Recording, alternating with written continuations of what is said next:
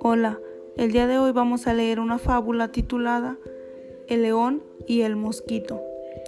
Érase una vez un león, se encontraba muy tranquilo en la selva, cuando un mosquito muy grande decidió hacerle la vida imposible.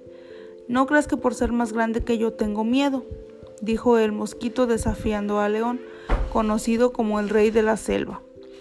Luego de esas palabras, el mosquito, ni corto ni perezoso, empezó a zumbarle la cabeza al león, volando de un lado a otro, mientras que el león buscaba el mosquito como loco.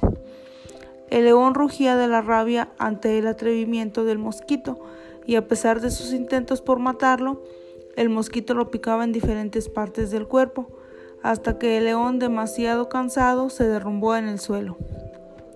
El mosquito, sintiéndose victorioso, retomó el camino por donde vino.